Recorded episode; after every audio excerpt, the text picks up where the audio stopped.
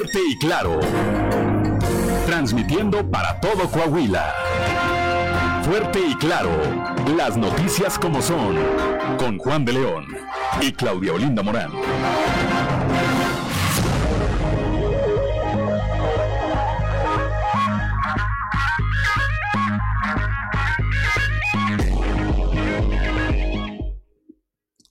¿Qué tal? ¿Qué tal? Muy buenos días. Son las 6 de la mañana, 6 de la mañana con 3 minutos de este lunes 23 de mayo del 2022.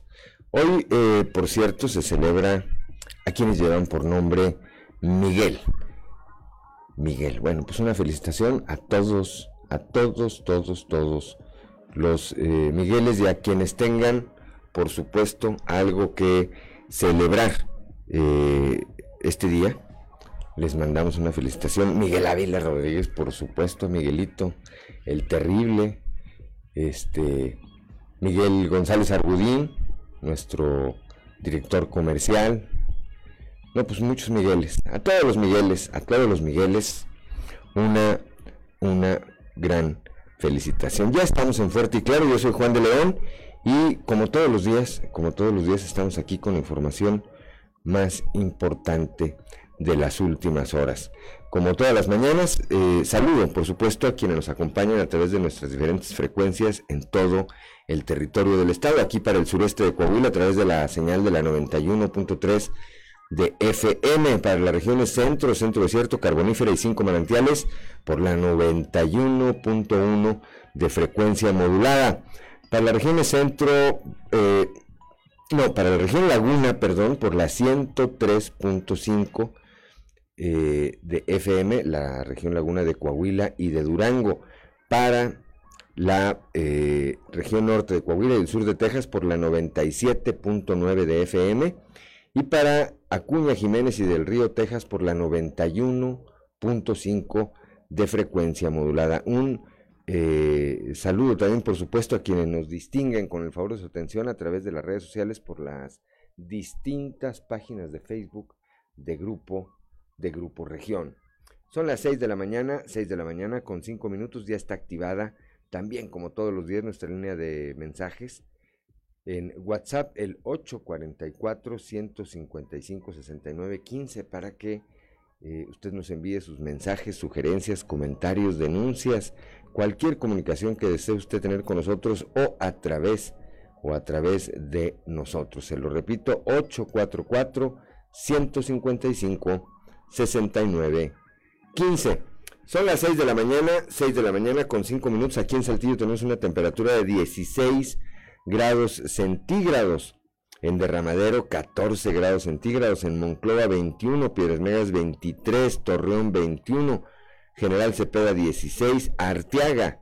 Arteaga está en este momento con 16 grados centígrados. Ciudad Acuña 23, Musquis 22, Sabinas y San Juan Sabinas con 21 grados.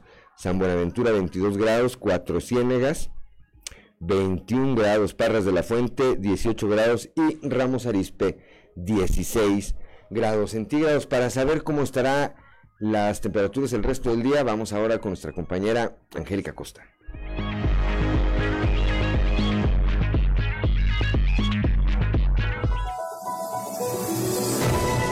El pronóstico del tiempo con Angélica Acosta.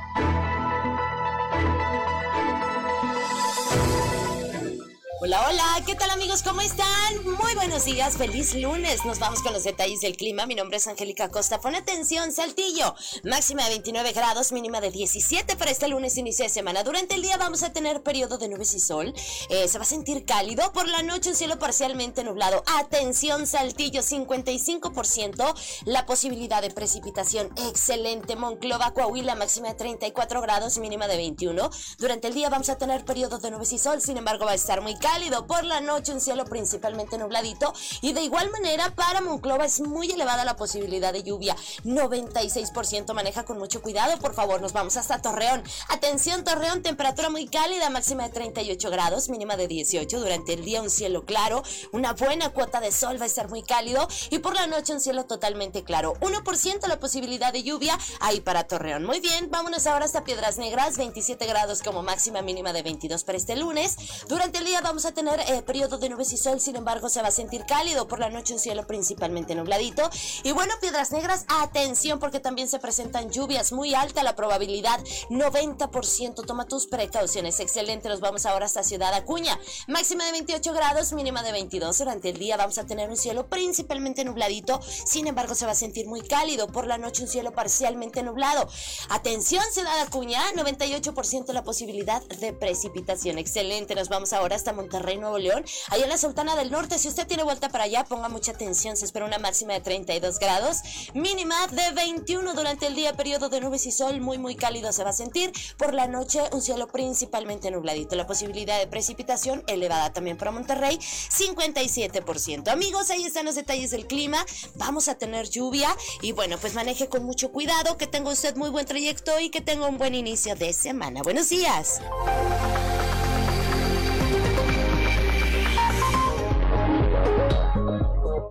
6 de la mañana, 6 de la mañana con 8 minutos, gracias a nuestra compañera Angie Acosta. Y antes de ir con el padre José Ignacio Flores y su sintonía con esperanza, salud, me da muchísimo gusto saludar, como todos los días, a don Joel Roberto Garza Padilla, ya desde Ciudad Frontera, desde Frontera, Coahuila. Y su frase, y su frase que todos los días muy generosamente nos obsequia para participar aquí con este espacio informativo. Una frase para la reflexión dice, cuando creí que había perdido el camino, descubrí que la vida me tenía frente a un nuevo destino. A veces así pasa cuando pensamos que eh, nos está yendo mal o no nos está yendo como quisiéramos o vamos hacia otro rumbo, pues descubrimos eso, que por alguna razón superior muchas veces estamos ahí y es cosa de darle para adelante. Bienvenido, dice bendiciones, bendiciones también para usted, para su familia, por supuesto, y gracias, aquí estamos, aquí estamos de regreso. Son las 6 de la mañana, 6 de la mañana con 9 minutos y ahora sí vamos con el padre José Ignacio Flores y su sintonía con la esperanza. Prepárate, porque estás entrando en sintonía con la esperanza. Virtudes Cristianas, remedios para la vida diaria para escuchar y ayudar. Un lugar con valor y esperanza para toda la familia. Queda con ustedes el Padre José Ignacio Flores en sintonía con la esperanza.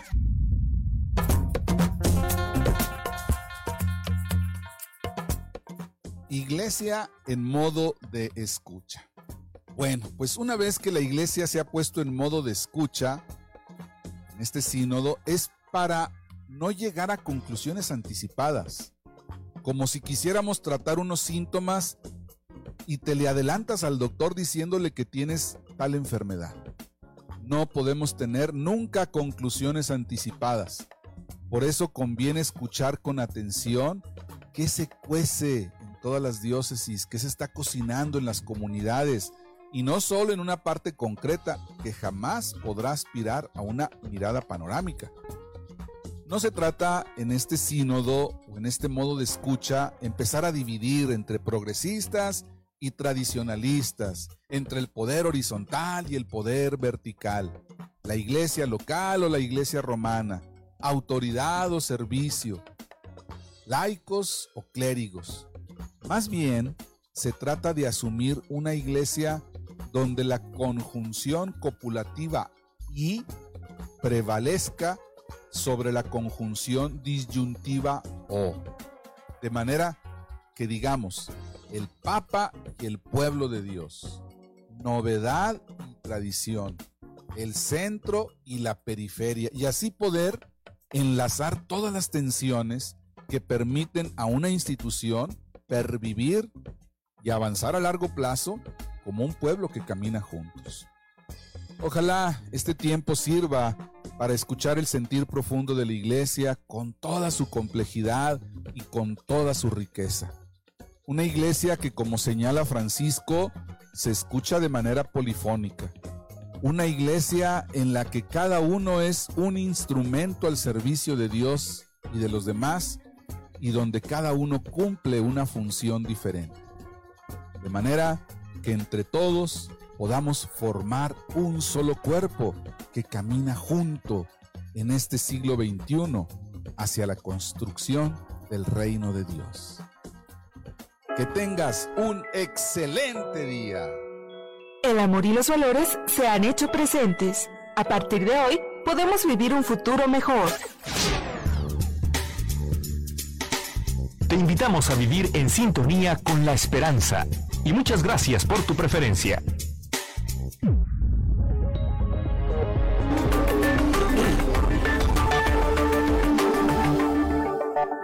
Gracias, gracias como todos los días al padre José Ignacio Flores y su sintonía con esperanza. Y cuando son las 6 de la mañana, 6 de la mañana con 13 minutos, vamos a la información. Otro muerto aquí en la capital del estado a consecuencia de la velocidad, el volante y el alcohol. Cristo Vanegas tiene los detalles.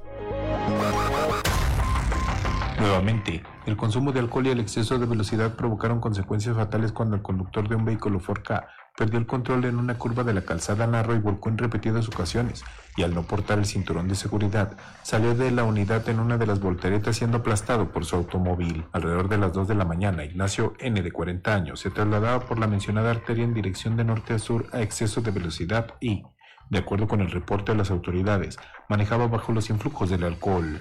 Esto provocó que a la altura del kilómetro 6 perdiera el control de su automóvil y brincara al camellón central, volcando en repetidas ocasiones, lo que provocó que saliera del vehículo ya que no portaba el cinturón de seguridad, por lo que fue aplastado por su automóvil, perdiendo la vida al instante.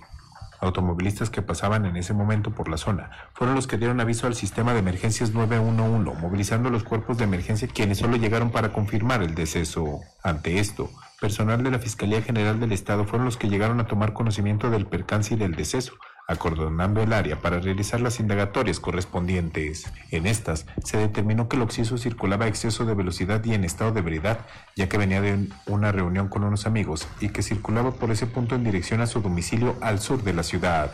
Finalmente, el cuerpo fue llevado al CEMEFO para continuar con los protocolos a seguir para posteriormente entregar el cuerpo a la familia y que se realice el cortejo fúnebre. Para Grupo Región informó Christopher Vanegas.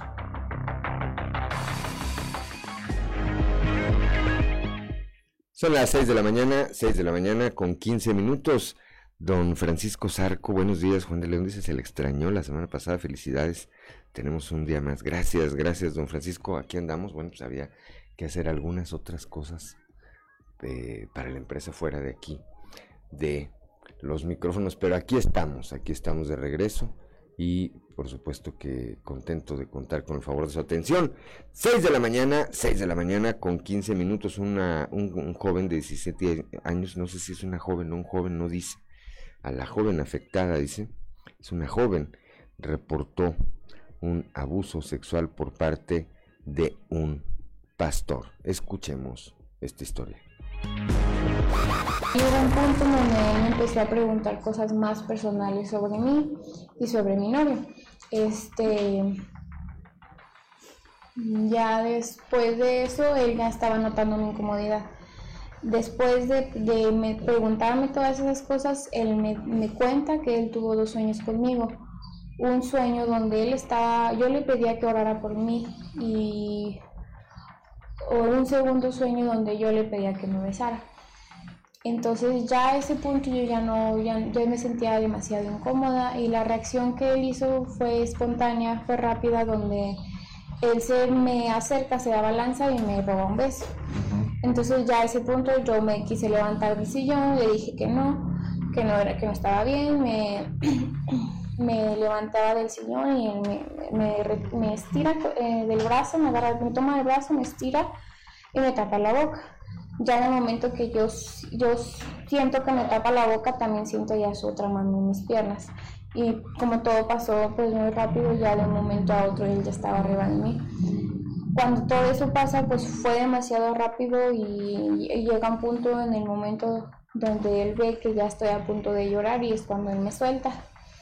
Este, se, se, levanta, se empieza a abrochar el pantalón y me dice, no, este, olvidemos esto, no pasó nada, este, hagamos como si nada. Y se retira.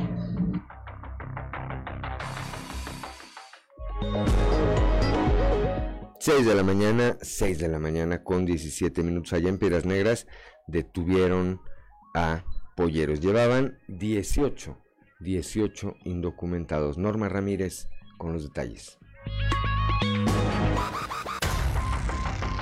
Cuatro presuntos polleros que viajaban en una camioneta rumbo al viejo camino al Moral fueron detenidos por las diferentes corporaciones dentro de los operativos de vigilancia de los tres órdenes de gobierno en esta frontera. En el interior de las camionetas trasladaban a 18 migrantes en dos unidades, en donde dentro de los operativos marcaron el alto a los conductores para revisar las unidades y fue ahí donde localizaron a los migrantes procedentes de Honduras, Guatemala y El Salvador mismos que fueron asegurados por la autoridad. Los presuntos polleros o traficantes humanos fueron puestos a disposición del Ministerio Público Federal de la Fiscalía General de la República, en donde en el término de 48 horas se definirá su situación jurídica. En tanto, los migrantes están a cargo del Instituto Nacional de Migración para la revisión de su estatus legal. Para Grupo Región, Norma Ramírez. Son las 6 de la mañana, 6 de la mañana con 18 minutos, que no se le haga tarde. Allá en la región carbonífera eh, roban el cableado de Telmex en el barrio agrario en Palau. Se quedaron sin internet. Moisés Santiago tiene la información. A través de redes sociales, vecinos de la calle Jesús Elguezábal del barrio agrario del Mineral de Palau expusieron fotografías y un video donde al amparo de la noche dos sujetos quitaron el cable de Telmex dejándolo sin internet al llevárselo. Los afectados piden a las autoridades policíacas mayor vigilancia por dicho sector debido a que son víctimas de robos constantes de día y más por la noche. Cabe señalar que sigue vigente el programa de vecino vigilante, sin embargo los ladrones siguen haciendo de las suyas burlándose de los ciudadanos y cometen atracos bajo total impunidad. Desde la región carbonífera para Grupo Región Informa, Moisés Santiago. Son las 6 de la mañana con 19 minutos allá mismo en la carbonífera. Un hombre falleció al eh, registrarse una volcadura en la carretera a la presa Venustiano Carranza. Un hombre de 58 años de edad perdió la vida durante la noche del viernes tras registrarse una volcadura sobre la cartera estatal número 23 en el tramo Sabinas Presa Venustiano Carranza. Así lo confirmó la fiscalía. Se informó que los hechos se registraron cuando el conductor de un vehículo Nissan perdió el control de la dirección, por lo que la unidad salió de la cinta asfáltica y en su intento de retomar la carretera se impactó contra un durmiente para finalmente terminar volcando la unidad. Tras realizar un peritaje se identificó la víctima como Juan Alejo N, de 58 años de edad, confirmó la Fiscalía General Delegación Carbonífera. Desde la región carbonífera para Grupo Región Informa, Moisés Santiago. Ya son las 6 de la mañana, 6 de la mañana con 20 minutos, no le cambie, no le cambie. Vamos a una pausa y regresamos. Estamos en Fuerte y Claro. Son las 6 de la mañana, 6 de la mañana con 25 minutos para que nos acompañen a través de la frecuencia modulada. Pues escuchamos a José María Napoleón y esta melodía titulada Eres. 6 de la mañana, 6 de la mañana con 26 minutos, 5 lesionados es el saldo de un choque que se registró en Paseo de los Leones, esto allá en Sabinas. Moisés Santiago con los detalles.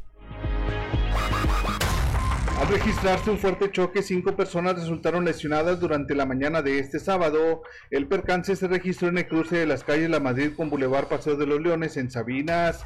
Según se informó, se vio involucrado una camioneta Ford Lobo y un automóvil tipo sedán de la marca Chevrolet. El accidente se registró minutos después de las 8.30 de la mañana de este sábado, lo que generó la movilización de autoridades y cuerpos de emergencia. Al lugar también llegaron paramédicos de Cruz Roja Mexicana, Delegación Sabinas, y bomberos que trasladaron a los cinco heridos a diferentes hospitales de la ciudad, a fin de que recibieran atención médica. José Pichardo González, director de Protección Civil y Bomberos, señaló que el choque se registró por una descortesía de tránsito, puesto que ambos conductores intentaron cruzar la arteria. Sin embargo, tras los peritajes de tránsito será la forma en que se determinen las causas del accidente. Aunque no se informó sobre los nombres de los lesionados ni del conductor de los vehículos, desde la región carbonífera para Grupo Región Informa, Moisés Santiago.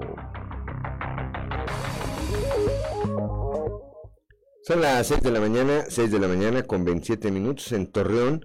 elementos de la Policía Municipal detuvieron a un eh, sujeto al que sorprendieron robando al interior de un negocio dedicado a la compra y venta de chatarra. Víctor Barrón, muy buenos días. Efectivos de la policía de Torreón procedieron a la captura de un sujeto detectado robando al interior de un negocio dedicado a la compra-venta de chatarra. Los hechos ocurrieron alrededor de las 18.50 horas del sábado, luego que el dueño del establecimiento denominado Reaco solicitara auxilio en la línea de emergencias. Al llegar los uniformados, el presunto ladrón intentaba escapar a través de un boquete en una de las bardas, dándole alcance unas cuadras más adelante. Derivado de los hechos, se aseguró un motor marca WEG y un tubo de metal aproximadamente de un metro.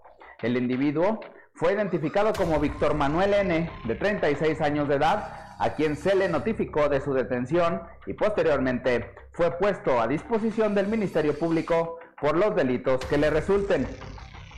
Para Grupo Región informó Víctor Barrón.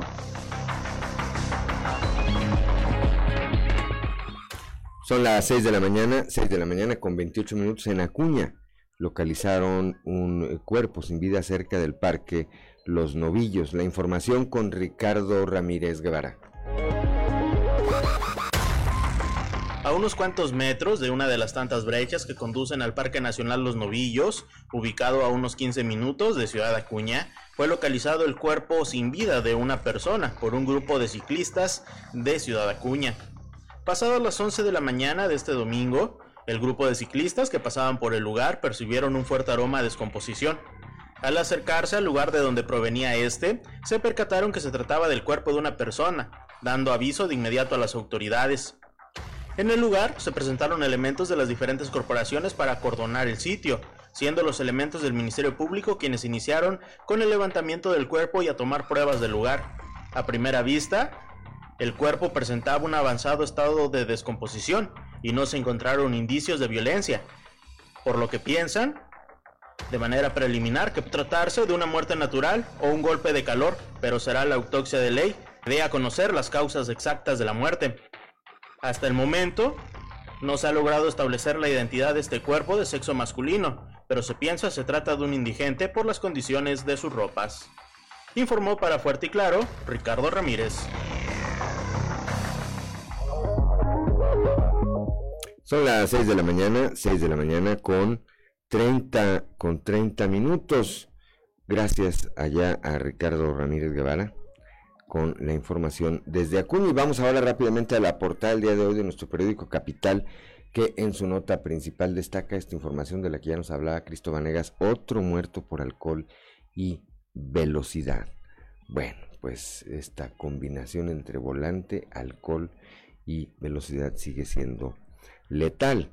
También eh, el, día de ayer las autoridades estatales informaron que el incendio forestal localizado en el cañón de San Lorenzo quedó controlado al 100%. Ayer, habrá que decir, por la tarde, alrededor de las 3, 4 de la tarde, se registró una lluvia eh, que particularmente en esas zonas, pues fue, fue de gran beneficio, de gran beneficio. Esto aunado, evidentemente, al trabajo que llevan a cabo cientos de brigadistas y el avión este DC-10, así como helicópteros que están participando en el combate, en el combate al fuego. Aquí en la capital del estado, el alcalde José María Fraustro Siller anunció obras en los eh, biblioparques perdón, sur y norte con el objetivo de brindar espacios dignos a los usuarios de estos espacios en este tema de los incendios forestales. El día de ayer el gobernador Miguel Riquelme acudió al cañón de San Lorenzo, ahí se evaluaron los trabajos de combate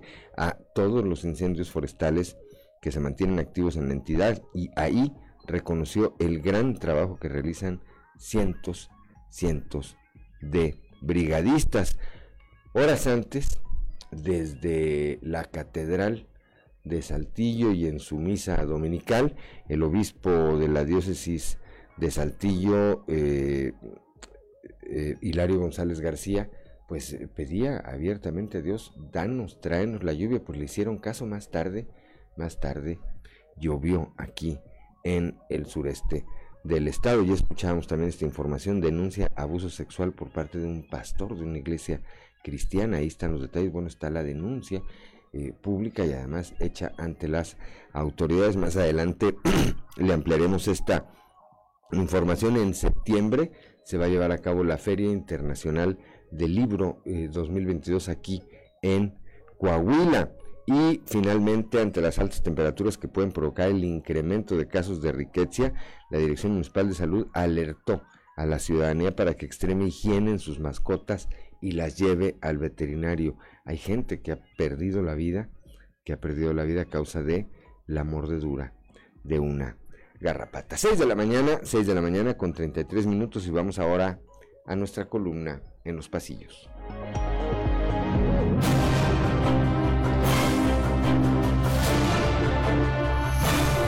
En el cartón de hoy, ¿dónde andan? Que nos muestra a la sede de Morena en Coahuila con su puerta bien cerradita y un cartelón que dice, volvemos pronto, estamos transformando Coahuila desde Durango. Prácticamente todo el fin de semana pasó el gobernador Miguel Riquelme atendiendo el tema de los incendios forestales que se registran en el sureste del estado y que poco a poco están siendo finiquitados y controlados. Junto al mandatario estatal, el alcalde de Saltillo, Chema Fraustro, así como el de Arteaga, Ramiro Durán, además de funcionarios estatales. Para el inicio de la semana se espera una dinámica similar. Porque es lo que un hombre hace. También sin dejar este tema, el obispo de Saltillo, Hilario González García, a quien parecen haber oído en las alturas, pues por la mañana pidió desde el púlpito de Catedral a Dios que hiciera llegar la lluvia misma que horas más tarde súbitamente se dejó sentir junto con granizo en zonas en donde de gran ayuda fue para terminar con el fuego. ¡Eso fue impresionante! Por Acapulco, en el Tianguis Turístico 2022, la secretaria de Turismo, Azucena Ramos, que como siempre estuvo al pendiente del stand de Coahuila. Como lo marca el manual, Ramos Ramos presumió foto con el titular del área a nivel federal, Miguel Torruco. Por la región centro, quien anda muy activo ahora de nuevo en su papel de priista es Rogelio Ramos, exalcalde de Frontera. Todo indica que Ramos entendió que dejar a su partido no era tan sencillo como parecía y ahora anda de nuevo haciendo talacha hacia el futuro. Hoy perdí más de lo que te puedes imaginar. Son las 6 de la mañana, 6 de la mañana con 35 minutos. Vamos ahora a un resumen de la información nacional. Estalla pirotecnia en fiesta patronal. Hay 15 heridos, al menos 15 personas resultaron lesionadas por una explosión de artefactos pirotécnicos durante una fiesta religiosa en el Cerro de San Juan Tepa, municipio de Francisco y Madero, esto en el estado de Hidalgo. El estallido ocurrió alrededor de las 14 horas del sábado durante un baile que los pobladores organizaron después de subir en procesión a la cruz que se encuentra en la cima de un cerro. La explosión simultánea de varios fuegos artificiales ocurrió cuando tras haber llegado a la cúspide los asistentes bailaban. Se escuchó una explosión seguida de una gran bola de fuego humeante que incendió el pasto, por lo que el grupo musical dejó de tocar y la gente entró en pánico. Durante la procesión algunos pobladores llevaban envoltorios de cohetes. Deja accidente, cuatro muertos en Chiapas, cuatro migrantes murieron y 16 resultaron lesionados en el percance vehicular ocurrido en la noche del sábado en el municipio de Chamula. El vehículo en que eran transportados los extranjeros se quedó sin frenos en una pendiente. En el lugar murieron cuatro personas y otras 18 de, de diferentes nacionalidades resultaron lesionadas. Desaparece un estudiante en la Ciudad de México. Familiares bloquearon la avenida Tláhuac para exigir justicia. Eh, familiares y amigos de Karen Itzel Rodríguez Barrales exigieron a las autoridades una investigación en torno a la desaparición de la joven ocurrida el pasado 19 de mayo. Una tía de esta señorita aseguró que nunca llegó a la universidad y tampoco a dar consultas por la tarde, por lo que pidió que se difundiera la información y fotografía de Karen para localizarla lo más pronto posible. De no hacerlo así, dijo, las autoridades las encuentran muertas. Asesinan en Puebla activista y abogada feminista. Colectivos protestan. Cecilia Monzón fue asesinada por hombres armados mientras conducía su vehículo y la alcanzaron hombres en una motocicleta. A través de sus redes sociales se eh, había informado de amenazas en su contra, denuncias en las que señaló a Manlio López Contreras de Movimiento Ciudadano, a quien acusó por violencia de género, y a Jorge Estefan Chidiac, a quien denunció por falsificar su firma en el proceso electoral del 2018. Localizan con vida a joven secuestrada en Acapulco. Fue ubicada Jocelyn Patricio Vendrell, una estudiante de 16 años reportada como secuestrada en Acapulco Guerrero. Jocelyn Patricio habría sido secuestrada por un grupo de hombres armados, sin embargo, tras la movilización y bloqueos realizados por sus padres, las autoridades ofrecieron una recompensa de un millón de pesos por información relevante para dar con su paradero hasta que finalmente la joven fue localizada. Buscan liberar, finalmente buscan liberar a 96 mujeres de Santa Marta a Catitla.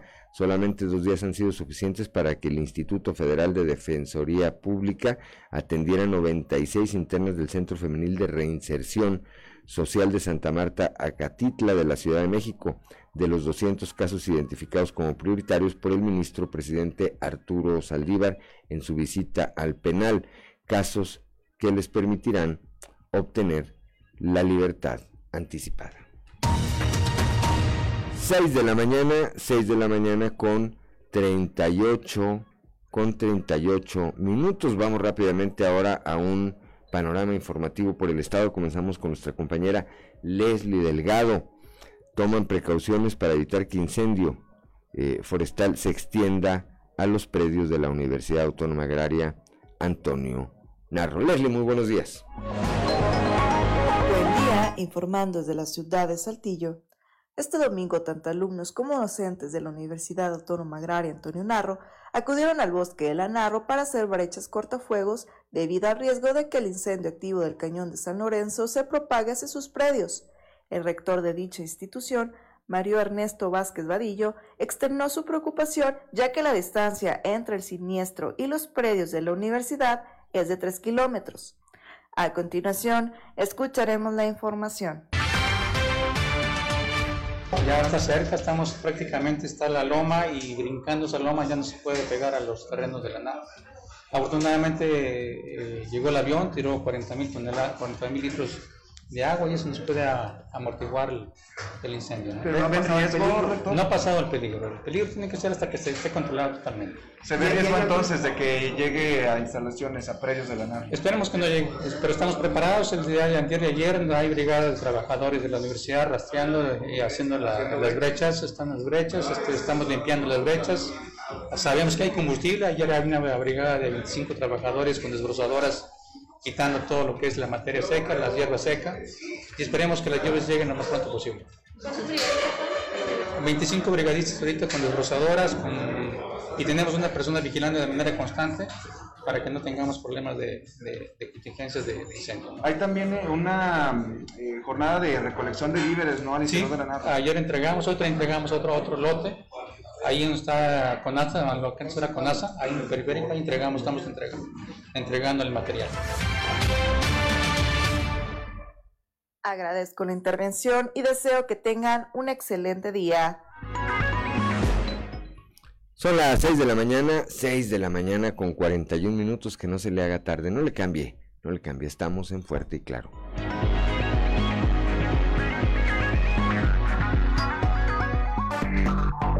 Enseguida regresamos con Fuerte y Claro. Ya son las 6 de la mañana, 6 de la mañana con 46 minutos. Aquí nos acompañan a través de la frecuencia modulada. Escuchábamos a José María Napoleón y lo que no fue no será, ¿verdad? Esta interpretación. Bueno, pues ahí está para las del recuerdo. Ahí Ricardo López se las sabe todas, todas, mira. Eh, llorando, creo que está llorando con esa canción. ¿eh? siempre es bueno, siempre es bueno. Recordar, 6 de la mañana con 47 minutos, continuamos con la información. Casi un año, casi un año de la desaparición de la Divani de Coahuila. Víctor Barrón nos tiene esta historia.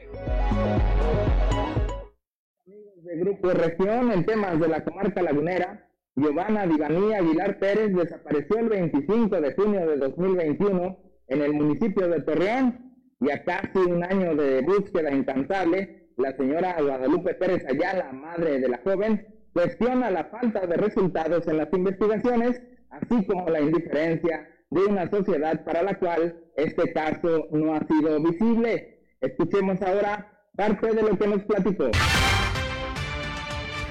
hasta hoy estoy viendo que ya, ya están buscando a mi hija, ¿verdad? Entonces ya hay una persona detenida, pero a la vida mi de aquí de Coahuila no me la atendieron como debería ser atendida. Ahorita 10 meses, no sabemos de su localización, no sabemos de su paradero. Mi hija tiene una niña de 4 años que la vea, que la extraña, que le llora. Hay personas que dicen, no señora, usted no está haciendo nada. O sea, no saben por lo que estamos pasando nosotros las madres que buscamos a nuestros hijos ni saben. He, andado en Maldío, he andado en Colonia, he andado en, el centro pegando mis, mis de mi hija. O sea, nadie sabe. Dejé de trabajar para buscarla. Y que me dicen, ay, ¿por qué y se está agarrando del caso de Monterrey? No, yo no me estoy agarrando de ningún caso. Mi hija desapareció hace 10 meses. Y así se llama, Giovanna Vivalí. O sea, así se llama. Yo no me estoy agarrando de nada. Otra cosa es que no se haya hecho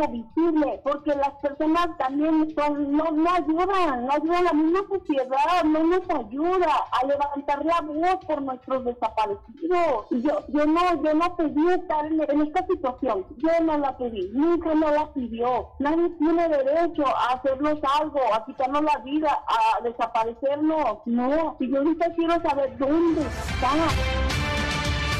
Esto es toda la información desde la Laguna, reportó Víctor Barrón. Un saludo a todo Coahuila. 6 de la mañana, 6 de la mañana con 49 minutos. Gracias a Víctor Barrón. Vamos ahora con Raúl Rocha, aquí en el sureste del estado. Piden a dueños de mascotas extremar higiene y evitar casos de riqueza. compañeros? Buen día. Información para hoy.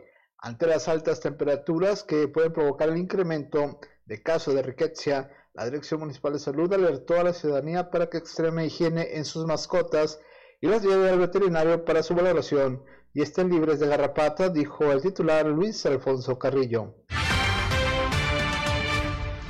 En este momento, todas las personas que tengan perros, les recomendamos que hagan ellos primero un análisis un análisis de, su mascota para ver si lo pueden detectar y si tienen la posibilidad de llevarlo a un veterinario o llevarlo al control canino eh, para que nosotros les digamos si tienen o no garraf. Sí, porque recordemos que una vez que se anide eh, la, eh, que se anide la infección ahí, es muy difícil quitarla aún con nuestras fumigaciones hay resistencia para esto. Hay, que ser, hay que ser muy constantes en la limpieza y en evitar que se siga propagando.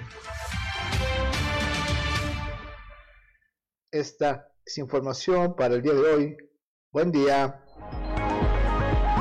Son las 6 de la mañana, 6 de la mañana con 51 minutos. Vamos a ir al norte del estado con nuestra compañera Norma Ramírez. Descartan casos de viruela del mono en México. Thank you. Muy buenos días, esta es la información desde Piedras Negras. Ante la expectativa mundial de la presencia de casos en Europa, Canadá y Estados Unidos de la viruela del mono, hasta el momento la Secretaría de Salud Federal ni la de Coahuila ha emitido una alerta sanitaria por presencia de esta enfermedad en México. Lo anterior lo dio a conocer el jefe de la jurisdicción sanitaria número uno, Iván Alejandro Moscoso González, quien explicó que esta enfermedad es transmisible a través de las secreciones o saliva de animales o personas infectadas. La explicación nos las da a conocer. ha eh, observado en la población cierta inquietud por esta transmisión en, algunos países de esta, de esta enfermedad. Eh, la viruela del, mono es ocasionada por un eh, virus parecido o de la familia de aquel virus que ocasionaba la enfermedad viruela, actualmente erradicada ya desde hace algunos años, pero que en estos últimos eh, días se han notificado algunos casos, principalmente en Europa, eh, algunos en Canadá y, otros más en, Estados Unidos, y eh, hasta la fecha aquí en México no tenemos el registro de algún caso ni de sospechoso. Eh, la Secretaría de Salud a nivel federal o las autoridades sanitarias en nuestro país no, se no han emitido alguna alerta epidemiológica o algún boletín epidemiológico con base a esta enfermedad. Eh, habría que estar eh, al pendiente cómo se va distribuyendo esta enfermedad y en dado caso de que eh, siga incrementándose, pues sí, emitir algunas recomendaciones. Para Fuerte y Claro, desde Piedras Negras, Norma Ramírez. Gracias a Norma Ramírez. Cuando son las 6 de la mañana con 53 minutos vamos a, ir a la región centro ya con Guadalupe Pérez. Suspenderán clases presenciales en colegio por contagios de COVID-19. Saludos desde la región centro. El doctor Faustino Aguilar Arocha, jefe de la cuarta jurisdicción de salud, y el alcalde Mario Dávila han informado que se detectaron 24 casos positivos de COVID al interior del colegio La Salle.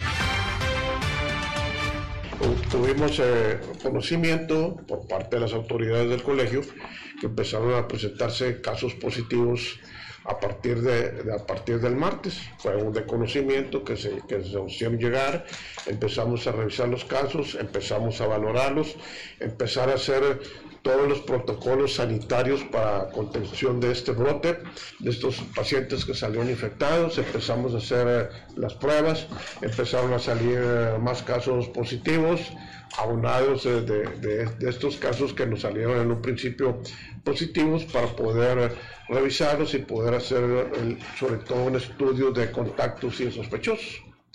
Hasta ahorita el momento tenemos este 24 casos como ya están ya están reportados. Hay maestros, hay estudiantes y maestros, efectivamente. ¿De cuántos estamos hablando? ¿De cuántos estamos hablando? Eh, solo con 24. ¿Cuál es el estado de salud de ellos? Afortunadamente, como ya todas las personas que están vacunados, tanto los alumnos como maestros y todo, es, han sido síntomas leves, que es lo que hemos estado viendo. Saludos desde la región centro para el Grupo Región Informa, Guadalupe Pérez. Gracias, gracias Guadalupe Pérez allá desde Monclova, la capital del acero, cuando son las 6 de la mañana, 6 de la mañana con 55 minutos. No le cambie. Una pausa y regresamos.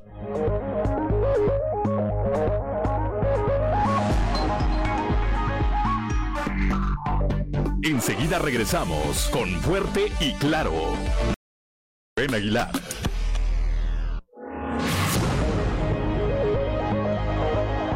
Son las 6 de la mañana, 6 de la mañana con 59 minutos y como todos los lunes, como todos los lunes ya está en la línea telefónica y se lo aprecio mucho nuestro amigo Rubén Aguilar Valenzuela y sus convicciones. Rubén, muy buenos días.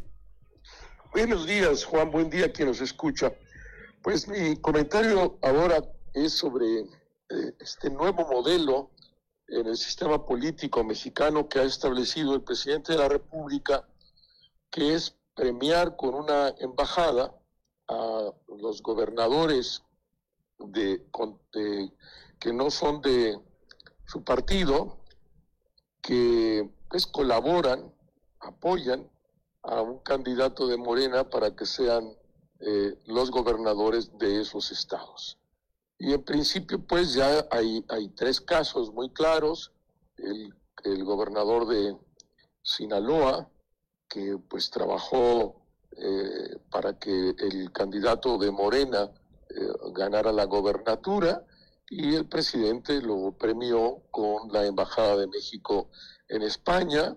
Después el PRI a este gobernador lo expulsó del partido porque pues aceptó esta nominación sin haber eh, consultado eh, con, su propio partido.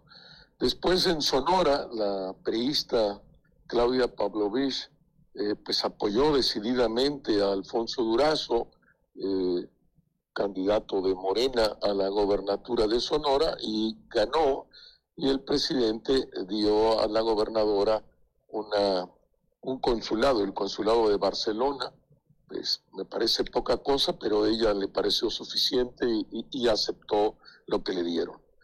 Luego, el gobernador interino de Campeche, que eh, por un año eh, sustituyó al ahora presidente del, PRI, eh, eh, Alito Moreno, eh, pues trabajó para que ganara la candidata de Morena, Laida Sansores, y el presidente lo premió con la Embajada de México en la República Dominicana.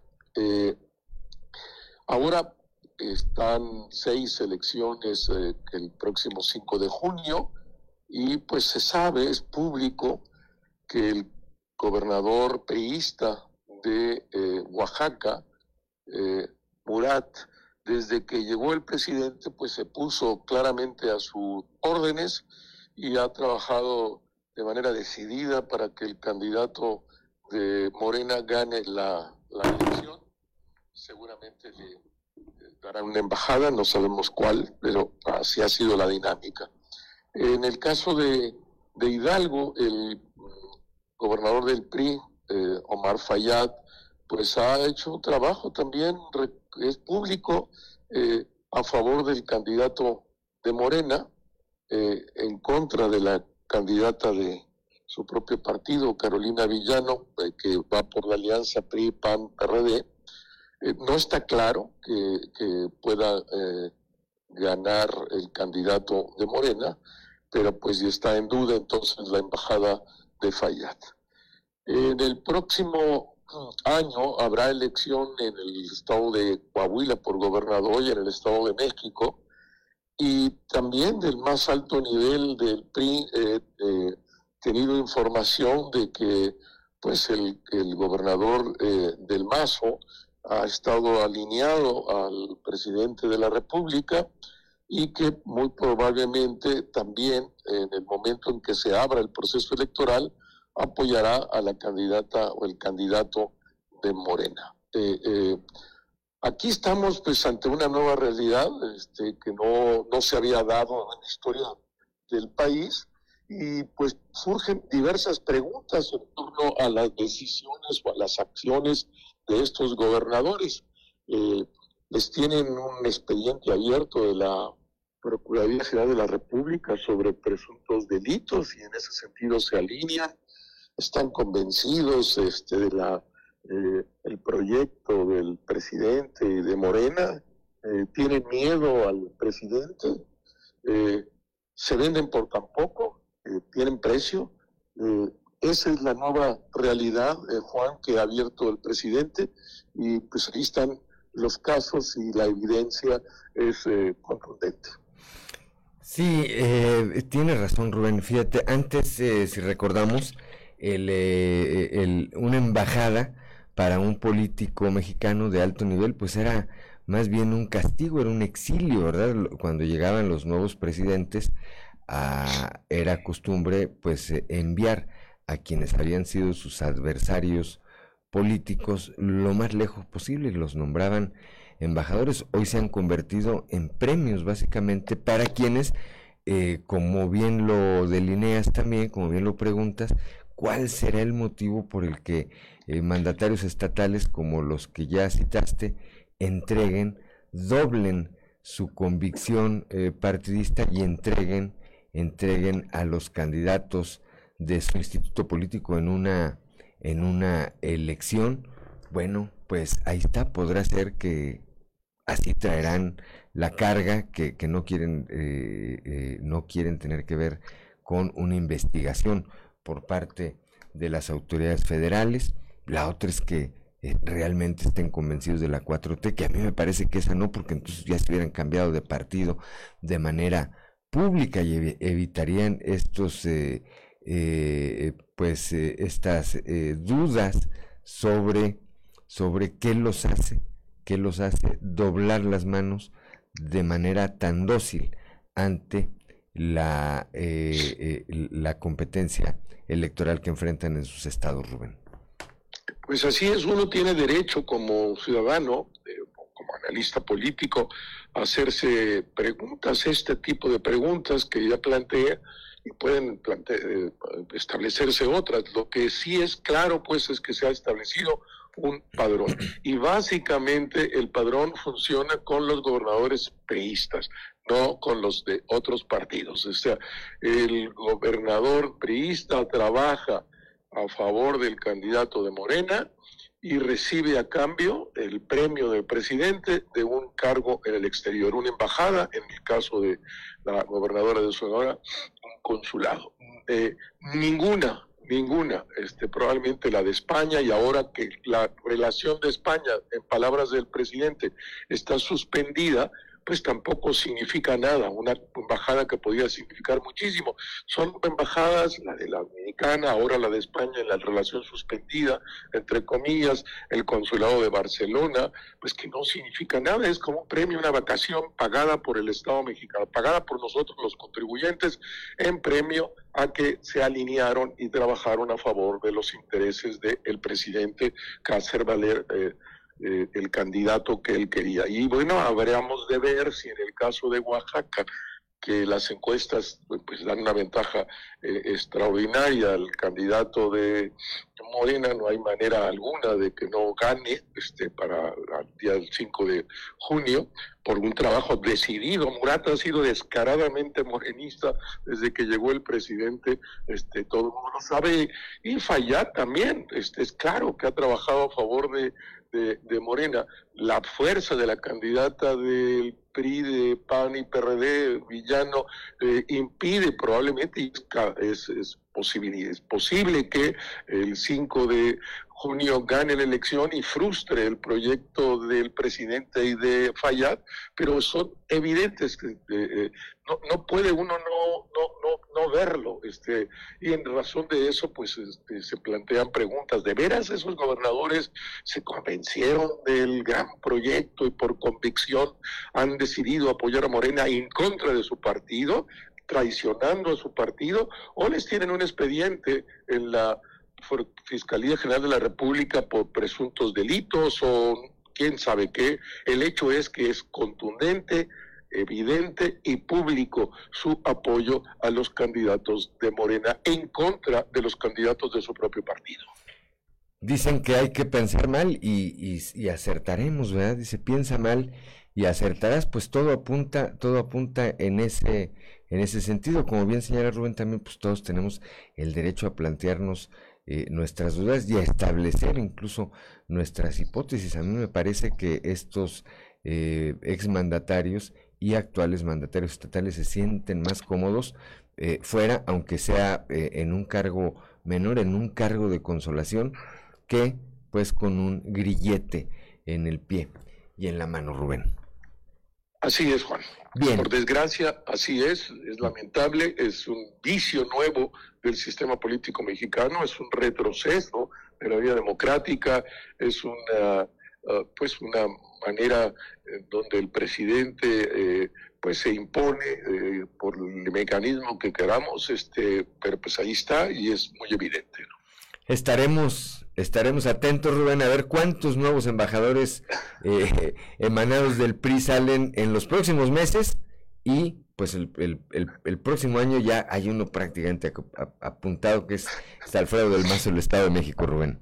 Así parece, Juan, por desgracia. Gracias, como, como todos los lunes. Una excelente semana, Rubén Aguilar. A ti, a quien nos escucha, Juan. Un abrazo. Un abrazo. Siete de la mañana, siete de la mañana con diez minutos. Le aprecio, como siempre, a Rubén Aguilar su comunicación. Son las siete de la mañana, siete de la mañana con diez minutos. El día de ayer, el obispo de la diócesis de Saltillo, Monseñor Hilario González García, tuvo un propósito especial de plegarias para rogar a Dios, pues que viniera, que viniera la lluvia. Escuchemos.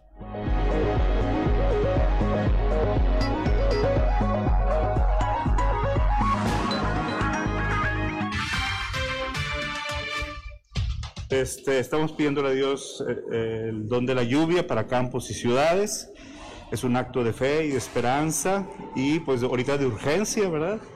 Eh, aunque tenemos mucha ciencia y tecnología y eh, hay recursos, pues algunos de estos incendios pues se han esparcido pues muy fuertes, ¿verdad? Y están amenazando ya a las poblaciones. Entonces, pues que eh, le pedimos a Dios que se apiade de nosotros y que les ayude a los brigadistas con un poco o un mucho de lluvia para que se sofoquen estos incendios. Más que ayudarnos por medio de nosotros, que fueran a las instituciones que eh, se están encargando, que se están tomando esta iniciativa, concretamente Banco de Alimentos, eh, Caritas creo que ya está preparando un albergue ahí en Sierra Hermosa o en Arteaga, es, es el municipio de Arteaga, ¿verdad? Sí. El padre Martín Hernández de la parroquia de San Isidro, que es el párroco que le corresponden estos eh, incendios, también ha estado haciendo una convocatoria.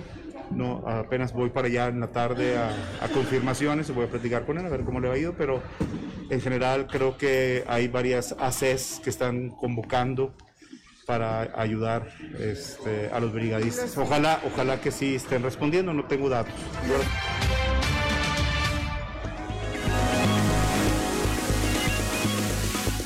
Son las 7 de la mañana, 7 de la mañana con 12 minutos. Van eh, hasta la fecha 1.600 autos chocolates de estos autos de eh, procedencia extranjera y que entraron ilegalmente a nuestro país. Bueno, pues ya van 1.600 autos de este tipo que se regularizan aquí en Coahuila. Escuchemos al titular de la Administración General de Recaudación en Coahuila, Luis Bursa.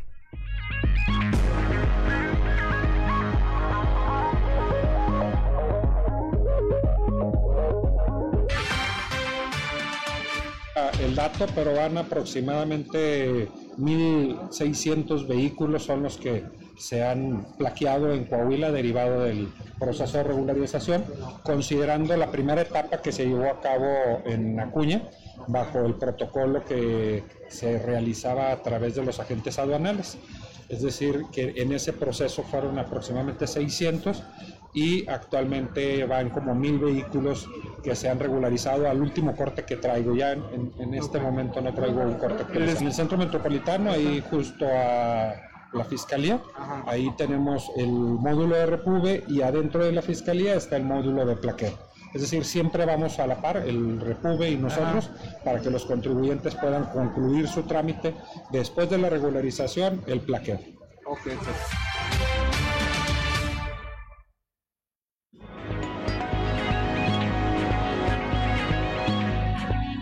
Son las 7 de la mañana, 7 de la mañana con 13 minutos. La reactivación total del ramo restaurantero ha derivado en la falta de personal en todas sus áreas. Esto lo señala el expresidente de la Canirac en Saltillo, Juan Antonio Aguirre.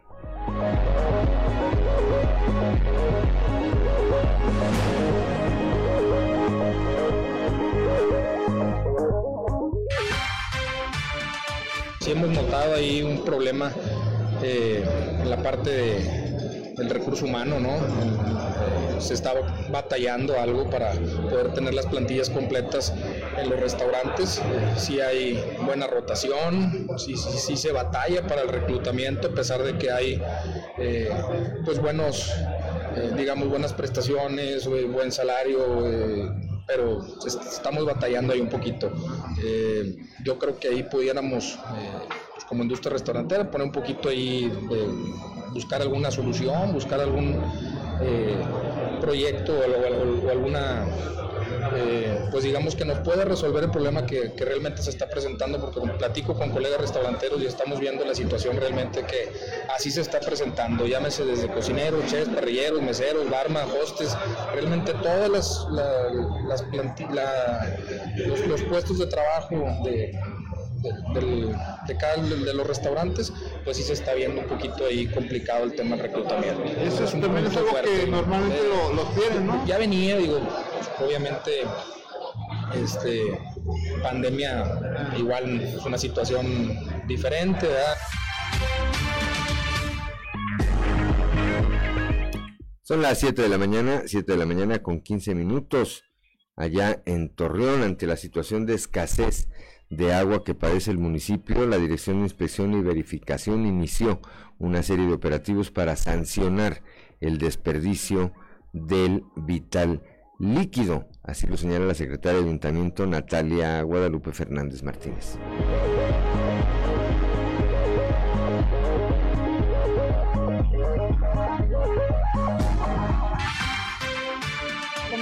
Parte de, inspección y verificación se están haciendo operativos para el cuidado de, del agua. Este, en diferentes lugares como son los, los autolavados, se están haciendo los operativos también, se está por, por eh, dar los horarios de, de riego que se van a permitir para, para todo esto y estas modificaciones pues habrán de pasar en, eh, por cabildo, pero sí recomendarle a la, a la gente que, que, que, desperdicie el agua, que pues, principalmente que la cuide, porque próximamente bueno, pues, se, se implementarán las sanciones en eso en ese sentido. Entonces se están haciendo las modificaciones, habrán de pasar por cabildo, estamos trabajando en ello, pero por lo pronto sí se están haciendo operativos por parte de inspección y verificación para poder, este, en lo que ya nos compete, en lo que ya está reglamentado, poder hacer las, las diferentes sanciones en, ese sentido. Son diferentes, son diferentes este, temas. Uno el, los autolavados, los otros son los, los temas de, de, de riego, los otros son este, la, las diferentes situaciones. Sí, sí están reglamentadas, sin embargo hay que hacer unos ajustes para que se atiendan las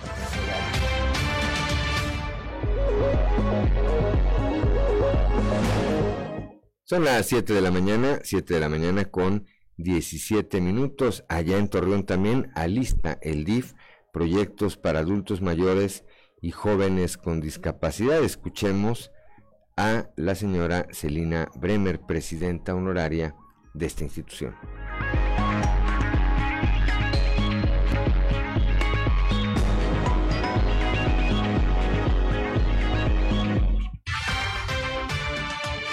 El primer proyecto que ya está en camino es eh, un centro de día de adulto mayor.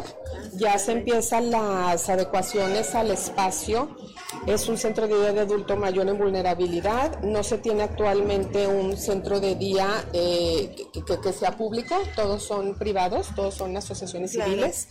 Después de ese seguiremos con un centro integral de discapacidad que también ya está en puertas, ya se, ya posteriormente al del Club de los Abuelos, que se va a llamar el Centro de Día de Adulto Mayor, iniciaremos con las adecuaciones al establecimiento que ya también lo tenemos identificado, dónde será el Centro Integral de Discapacidad, será eh, con el que seguiríamos, el número dos, el, el segundo proyecto de esta administración.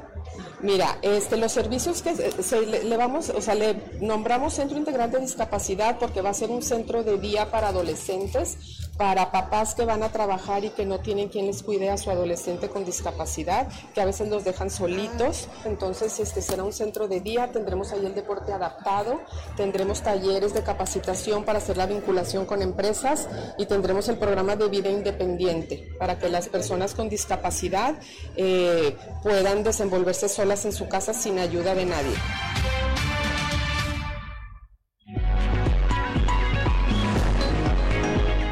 Las 7 de la mañana, 7 de la mañana con 19 minutos. Tenemos pendiente las efemérides del día, ¿verdad? No, no tenemos efemérides del día. 7 de la mañana, 7 de la mañana con 19 minutos. Allá en la región carbonífera sigue llegando el DIF, sí, sigue llevando el DIF apoyo a sectores vulnerables. Desde la semana pasada y esta semana hemos estado visitando los diferentes municipios de la región carbonífera haciendo entrega de los apoyos alimentarios de AMA. Son alrededor de 315 apoyos alimentarios eh, que tenemos registrados en nuestra plataforma de Disco Huila en coordinación con los presidentes honorarios de los sistemas municipales. Y también pues, verificamos las condiciones de salud que se encuentran nuestros adultos mayores o personas con discapacidad en temas de salud o temas legales a través de las diferentes dependencias correspondientes que trabajan en conjunto con este programa. ¿no? Sí, mira, la instrucción de la señora Marcela Gordón es darle seguimiento a, los programas asistenciales que tiene el DIC Coahuila, desde los niños hasta los adultos mayores, con diferentes programas en beneficio de la población más vulnerable. ¿no? Mira, también nuestros empacadores voluntarios tenemos alrededor de 285 empacadores que están distribuidos en los centros comerciales que tenemos firma de convenio y también estamos llevando pláticas de prevención, de salud emocional a los jardines de niños, a los primarios, a las secundarias.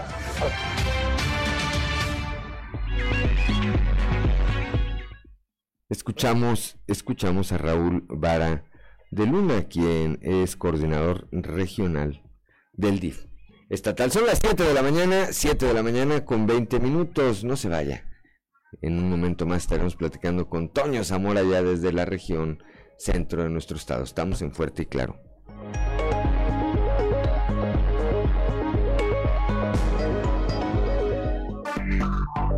Enseguida regresamos con Fuerte y Claro.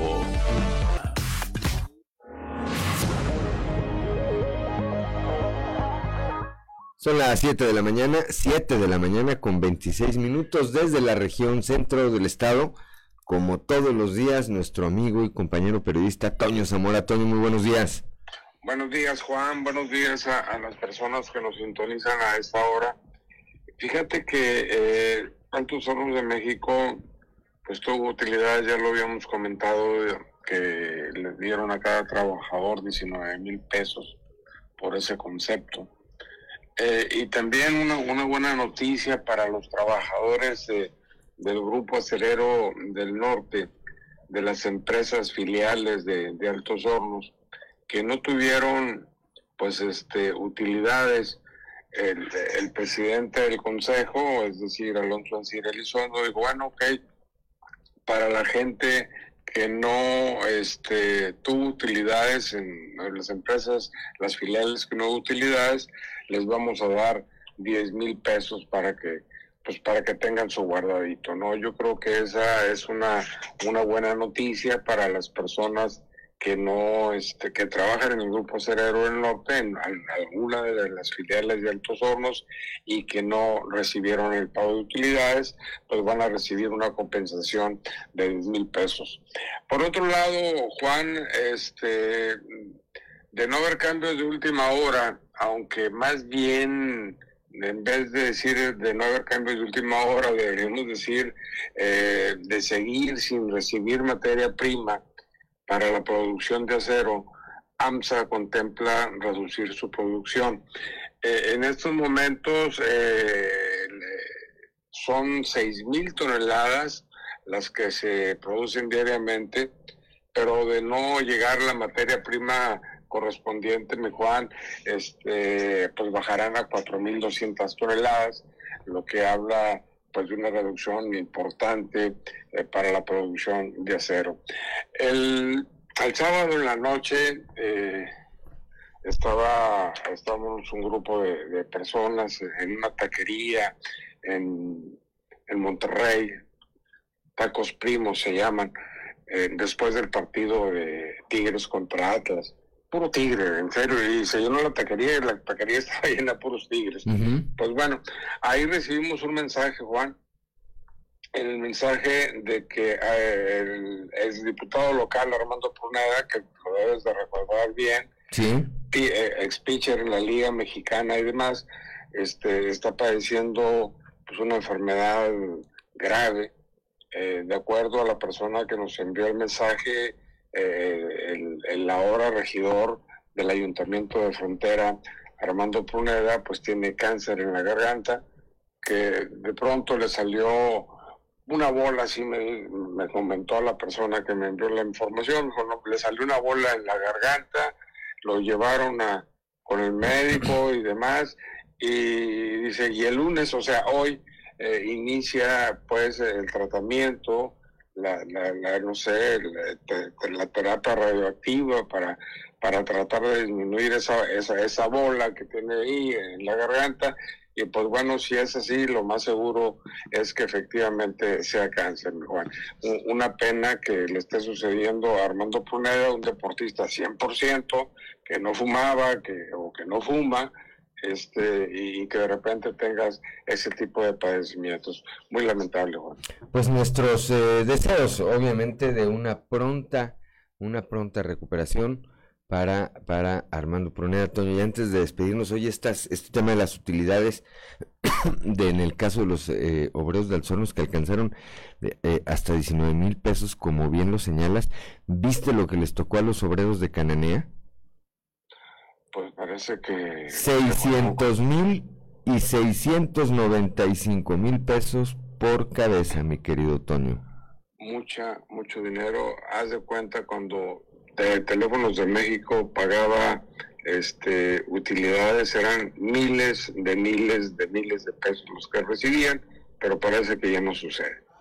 Pues ahí está, ahí está la referencia. Gracias, Toño, como siempre. Un saludo allá a la región centro, 7 de la mañana, 7 de la mañana con 31 minutos. Continuamos con la información. El próximo 30 de mayo se va a realizar un curso de técnico en urgencias médicas en la Cruz Roja, esto en Musquis. Raúl Lávalos, presidente del patronato de esta institución, nos dice lo siguiente.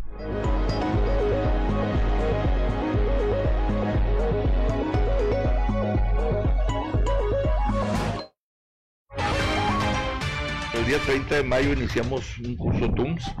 Este, tenemos dos años que no lo hacemos por la cuestión de la pandemia y, y- y bueno, el curso va dirigido principalmente a nuestro personal porque siempre eh, eh, la preocupación de nosotros como patronato es capacitar a la gente, pero está abierto al público. El que guste va a ser muy económico, va a tener el costo prácticamente nada más del material que usa y, y su uniforme, su camisa. No creo que llegue a más de mil pesos. ¿Y qué consiste el curso? ¿Qué, qué prácticas lleva? El curso, es, el curso se llama Técnico en Urgencias Médicas, es un curso que tiene valor ante la SEP, lo da Cruz Roja. Este es un curso intensivo de primeros auxilios, pero trae pues, muy completo, ¿verdad? Porque trae este eh, aparte de los primeros auxilios, pues trae manejo de los pacientes, trae de veras que trae una trae una bola de cosas, ¿verdad? Este eh, es un curso muy muy muy muy muy completo, muy completo eh,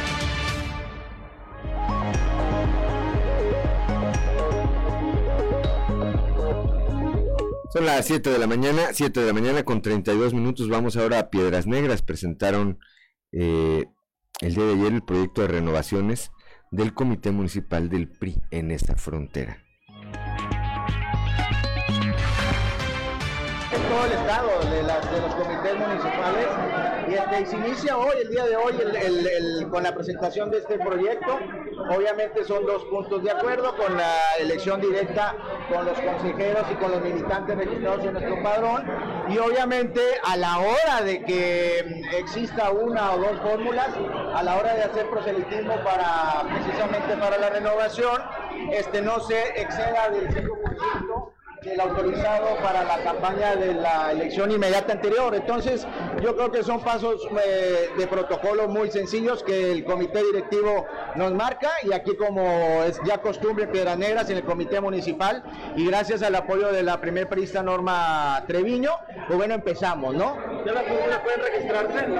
Vamos a esperar al emitir este acuerdo, se procede a la emisión de la convocatoria que puede eh, llegar entre hoy en la noche o mañana domingo. La publicaremos, en su momento les avisaremos para la publicación de los mismos y ahí ahora sí, ahora sí ya este, los militantes podrán este, externar este, las inquietudes en lo que les corresponda o que quiera participar en este proceso, ¿verdad?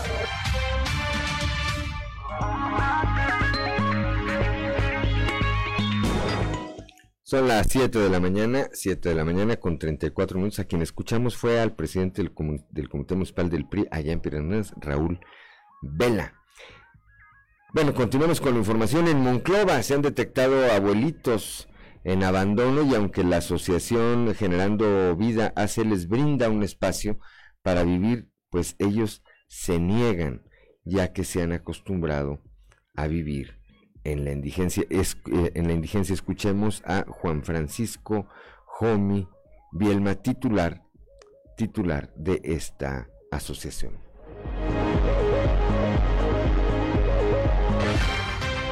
Mira, es muy común, la, verdad sí he estado yo detectando mucho abuelito en abandono, de hecho ahorita precisamente ando haciendo mis, mis rutines como siempre lo hago. Eh, hay veces, Manny, que no, no acceden a irse a los lugares, por lo mismo que es un modo de vida, ya es como una zona de conformismo, el hecho de que ya ellos vivan de la lástima, de las dádivas de la gente, entonces es muy, muy difícil para, para, para el poder de convencimiento, más no imposible, porque yo sigo igual haciendo mi labor, sigo igual. Este, yo por lo pronto ahorita este, sigo haciendo mis recorridos constantemente, casi por lo regular estoy saliendo a diario. Lo que es aquí frontera también, este, me estoy enfocando mucho porque es donde estoy detectando un poquito más de índice, sobre todo el crecimiento. Ahorita nada más en lo que yo venía de mi casa acá he detectado alrededor de cuatro indigentes. Y te voy a aclarar algo, lo que es también Monclova de Castello no es gente de aquí. Y la gente que está llegando a frontera, mucha gente no es de aquí.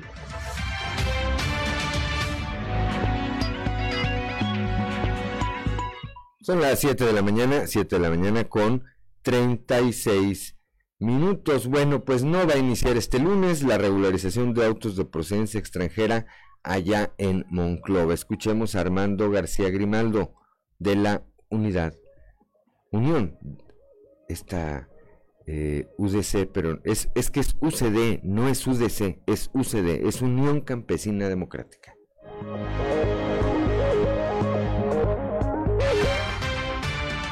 Así es, ahora movientan las fechas de lunes para, para el miércoles y espero que ya de una vez por todas eh, el, el miércoles iniciemos con este proceso de regularización. Hay un mal indicador, les quiero decir, a este día, a esta hora, no se generan los, la- el acceso a Repube, concretamente al módulo de Monclova, Coahuila. Entonces, eh, es un mal indicador que, que- que nos da eh, ese dato para pensar que se inicia el próximo miércoles. O sea, todavía no pueden accesar a la página No. para No, citas. no, no existe todavía la ventana de- de- del módulo de Monclova. Te sigue existiendo la- el módulo de, de- de Saltillo, Torreón y, y Ciudad Acuña, que también ya están ocupadas. hasta ¿A qué fecha. se hermano? Chihuahua, buena pregunta, buena pregunta. No, nadie nos ha podido dar respuesta. Inclusive eh, Administración Fiscal General, todas las respuestas nos las deja abiertas, ni una respuesta precisa. Inclusive Repube nos deja las fechas abiertas para, para todas las preguntas o cuestionamientos para nosotros transmitirles a Son las 7 de la mañana, 7 de la mañana con 37 minutos. El gobernador Miguel Riquelme acudió ayer por la mañana al área conocida como Cañón de San Lorenzo. Ahí eh, evaluaron los trabajos de combate a los incendios forestales que se mantienen activos en la entidad. Y ahí también el mandatario estatal reconoció el trabajo que realizan cientos de brigadistas.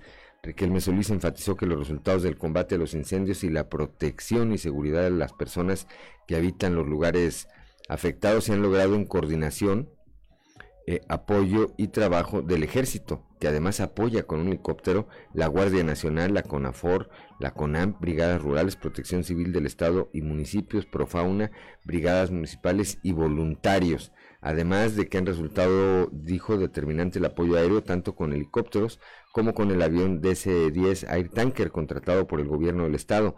Personal de la Secretaría del Medio Ambiente del estado informó al gobernador las acciones que se llevan a cabo en los diferentes puntos de combate y el mandatario estatal reiteró todo el apoyo de su gobierno para atender los eventos que eh, de esta naturaleza que se han suscitado.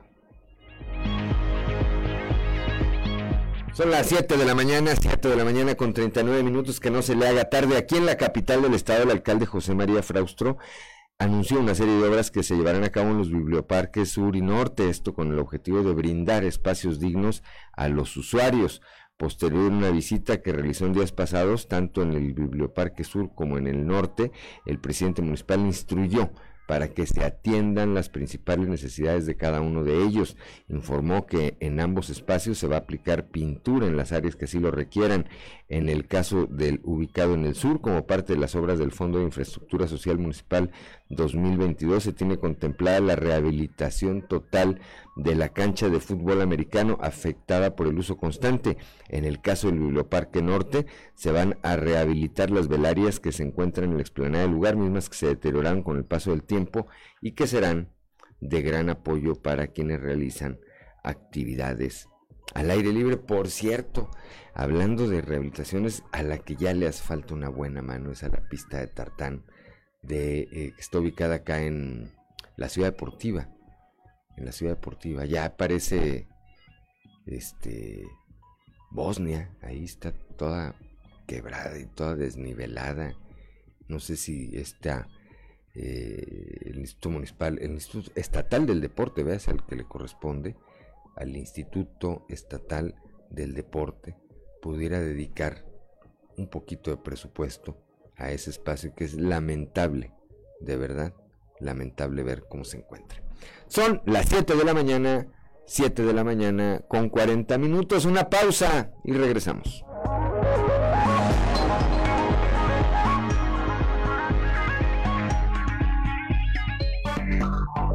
Enseguida regresamos con Fuerte y Claro. Seguimos en Fuerte y Claro.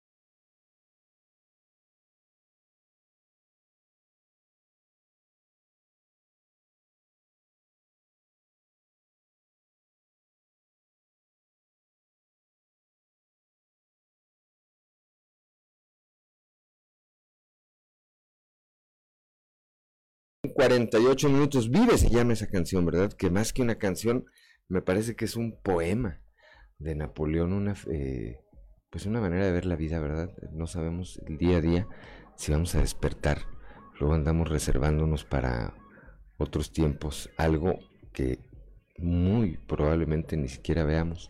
Es día a día, día a día, día a día, a día. 7 de la mañana con 48 minutos. Vamos con Alberto Borman. Alberto Borman y algo que vale la pena leer. Algo que vale la pena leer con Alberto Borman. Excelente jornada, estimados amigos radioescuchas, mil gracias por su sintonía. Esta semana en algo que vale la pena leer vamos a platicar del libro Somos polvo de estrellas de José Massa. Y es que citando a Stephen Hawking, el famoso astrofísico, él eh, comentaba en alguna ocasión que Einstein se equivocaba cuando decía que Dios no juega los dados con el universo, ya que considerando las hipótesis de los agujeros negros, Dios no solo juega los dados, a veces los arroja donde no podemos verlos. Eso decía Stephen Hawking y bueno, pues resulta que con el paso del tiempo Hawking también se equivocó, pues hace apenas unos días fuimos testigos en las noticias de la primera imagen del agujero negro supermasivo Sagitario A, ubicado en el centro de la Vía Láctea. Como conjetura científica, los agujeros negros fueron por mucho tiempo suposiciones. Hoy, la evidente existencia de estos fenómenos de masiva atracción gravitatoria pone a prueba los límites de la ciencia. ¿Por qué es relevante conocer lo anterior? Bueno, pues porque seguramente muy pocos saben que gracias a la fuerza de gravedad de Sagitario A, de este agujero negro, todo a su alrededor, incluyendo nuestro propio sistema solar, funciona perfectamente como hasta ahora. Somos polvo de estrellas es una frase comúnmente atribuida al científico y divulgador Carl Sagan, eh, dicha en uno de sus ensayos en 1973, aunque curiosamente no sería el primero en proponerla, atisbando la idea de que los seres humanos estamos hechos de materia estelar. Ya por allá de 1918, Albert Durand Watson, presidente de la Sociedad Astronómica de Canadá, ya sentenciaba, nuestros cuerpos están hechos de materia estelar y no hay nada más.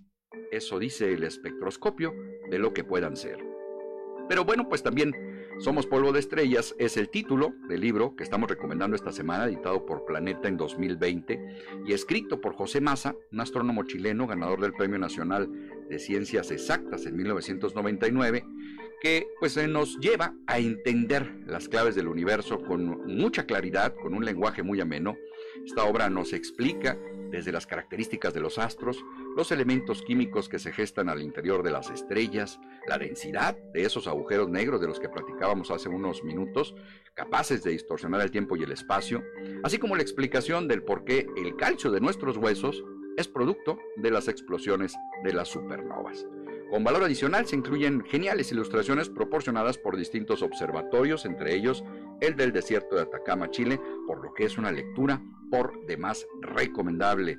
Eh, Somos Polvo de Estrellas, de José Maza, escrito por ahí y publicado en el año 2020, que nos va a ayudar mucho a entender y a conocer un poquito más acerca de estas noticias científicas de estos últimos tiempos. Amigos lectores, mil gracias por su sintonía y nos escuchamos la próxima ocasión cuando tengamos lista la recomendación de algo que vale la pena leer.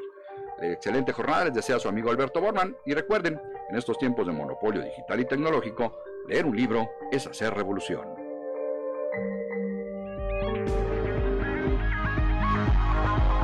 Son las 7 de la mañana, 7 de la mañana con 52 minutos, hora de ir al mundo de los deportes.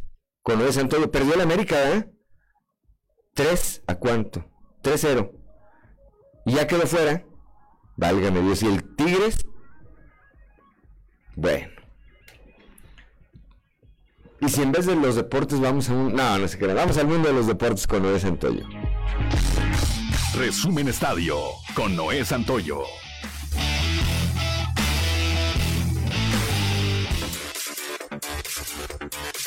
Final del clausura 2022 quedó definida este domingo. Pachuca y Atlas serán los equipos que busquen el ansiado título. El jueves 26 de mayo en el Estadio Jalisco y la vuelta el domingo 29 en el Estadio Hidalgo, donde los rojinegros querrán hacer historia como el tercer equipo en lograr un bicampeonato en torneos cortos. Solo Pumas en 2004 y León en la apertura 2013 y clausura 2014 lo han conseguido. Tigres estuvo cerca en el clausura 2017, pero cayó en la final ante Chivas. Ahora la oportunidad es para los zorros, quienes en la apertura 2021 le ganaron el título a León, acabando con esa extensa racha sin campeonato, pues el primero y último había sido en 1951. Los rojinegros consiguieron su pase en un partido histórico ante Tigres y Tuzos goleó a las Águilas del la América de manera sorpresiva. El Atlante se quedó con el campeón de campeones de la Liga de Expansión. Los Potros remontaron al Atlético Morelia en el tiempo regular para que con empate a uno en el global mandaran la serie a tiempo extra y luego a penales para definir al ganador. Si bien no hay ascenso en esta categoría a la Liga MX, los Potros además del trofeo se llevan una cantidad de 5 millones de pesos que les servirán para seguir cumpliendo con los puntos del cuaderno de cargos para que en un futuro poder tener ese privilegio y volver a lo más alto del fútbol mexicano. El piloto mexicano Checo Pérez lideró el Gran Premio de España durante algunas vueltas. Sin embargo, Christian Horner le ordenó que le cediera la primera plaza a su compañero Max Verstappen, algo que calificó como injusto el mexicano, aunque el compañerismo que lo ha caracterizado pudo más. Tras cruzar la bandera de cuadros, Checo Pérez dejó entrever su frustración por quedar en el segundo puesto. Estoy feliz por el equipo, pero tenemos que hablar, dijo por la radio el jefe de la escudería austriaca. Y es que Checo hizo una gran labor durante el Gran Premio de España, pues al momento de rebasar a George Russell, Red Bull lideró la carrera. En actividad de la Liga Mexicana de Béisbol, los Sultanes de Monterrey estaban ganando 4-0 en el último inning, donde Aceveros timbra 3, concluyendo el duelo con jugar en el Pentágono mientras Aldo Núñez intentaba timbrarla del empate. La visita se llevó la serie al imponerse 4 a 3 en el Estadio Monclova, que volvió a presentar una gran asistencia. En otro duelo, José Guadalupe Chávez batió 4 hits y produjo dos carreras para encabezar la encendida ofensiva en el triunfo de Toros de Tijuana por 9 carreras a 4 sobre el Goloneros de Unión Laguna, ante casi 10.000 aficionados reunidos en los amigables confines del Estadio Chevron. Por su parte, Carlos Rivero pegó par de jonrones, produjo 4 y anotó 4 en la victoria de Bravos de León, 8 carreras a 4 ante Zaraperos de Saltillo, para llevarse el juego de la honra en Saltillo, con crédito para el zurdo Jonathan Vargas, que lanzó 5 entradas superando el duelo monticular a Javier Solano, que cargó con el tropiezo. Resumen Estadio con Noé Santoyo.